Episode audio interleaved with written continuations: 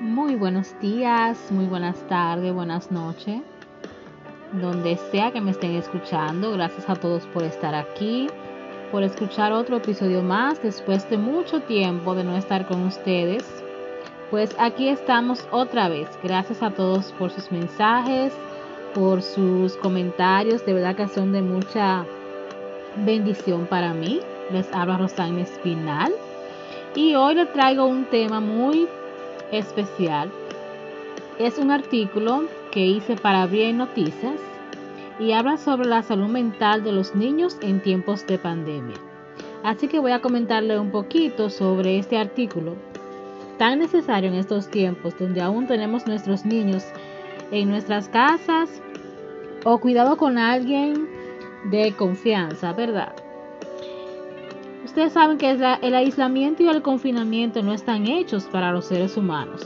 Estamos creados para vivir en sociedad, compartir unos con otros en los diferentes ambientes donde nos desenvolvemos.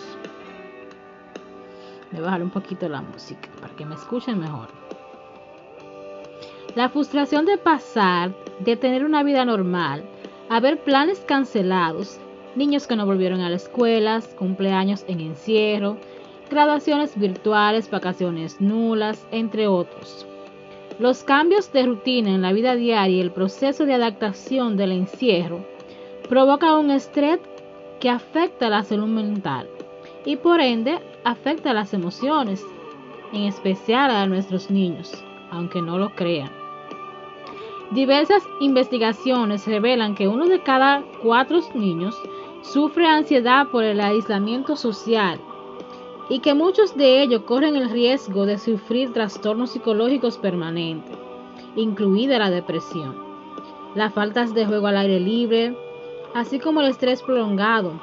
El distanciamiento social puede provocar en los niños y niñas problemas de salud mental. Por otro lado, el distanciamiento social y la imposibilidad de ir al colegio, a las escuelas, dejar a los niñas y niñas que pueden sufrir violencia o pobreza en una situación especialmente vulnerable. Aunque muchos otros puedan tener el mejor ambiente en sus casas, aún así extrañan todas sus actividades.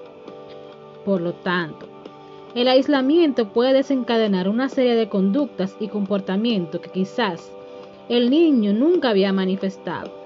Por ejemplo, irritabilidad, actitudes agresivas, problemas de sueño y falta de apetito. La salud mental es un estado de plenitud física y mental, bienestar social. Es importante estar consciente de que éstas deben ser preservadas y orientadas con la guía de los padres. Una buena salud mental en la primera infancia es la base fundamental para poder tener una vida positiva y luchar por un bienestar personal. También debemos de saber que hay que saber explicarle a los niños todo el proceso de la pandemia. O sea, por favor, seamos bien sinceros con nuestros niños, claro, hablándolos de acuerdo según su edad. Cuando hablemos con nuestros niños, recordemos adaptarnos a su edad y a su madurez. La edad del niño puede darnos una orientación sobre su capacidad para comprender determinados conceptos, pero no podemos olvidar que la madurez de cada persona es un aspecto individual. Todo aquello que le informemos a los niños debe ser cierto. Esto implica que si no conocemos los datos o las respuestas, es mejor ser sinceros y reconocer que no lo sabemos. El objetivo principal es reducir su sensación de ansiedad y calmarles. Sugerencias para el tiempo de clases, muy necesarias en este tiempo, ¿verdad? Pues, es en conjunto con, en conjunto con el centro educativo es establecer rutinas, clases que incluyan un horario para las tareas y actividades también actividades recreativas donde también nosotros los padres podamos compartir con nuestros niños. Determinar un espacio adecuado y ambientado para hacer sentir a los niños cómodos y relajados. El niño debe descansar por lo menos 5 minutos en cada cambio de clases. Es bueno que tengan cerca un vaso de agua y que tengan tiempo para merendar. Nadie con hambre aprende. Ahora, ¿cómo ayudar a cuidar la salud mental de nuestros niños en tiempos de pandemia? Primer consejo. Disfrutar de la naturaleza. Tratar de llevarlos a disfrutar un espacio al aire libre con todos los protocolos del lugar, claro. Juegos de mesa en el cual todos los miembros de la familia puedan estar integrados. Ahora con los teléfonos a veces estamos muy dispersos cada uno. También tenemos que tener juegos psicomotores como témparas, papel crepé, cartulinas, hojas, entre otros. El objetivo es que el niño pueda crear y dibujar de manera libre. Por favor, un dato muy importante. Evitemos las discusiones o los pleitos delante de los niños.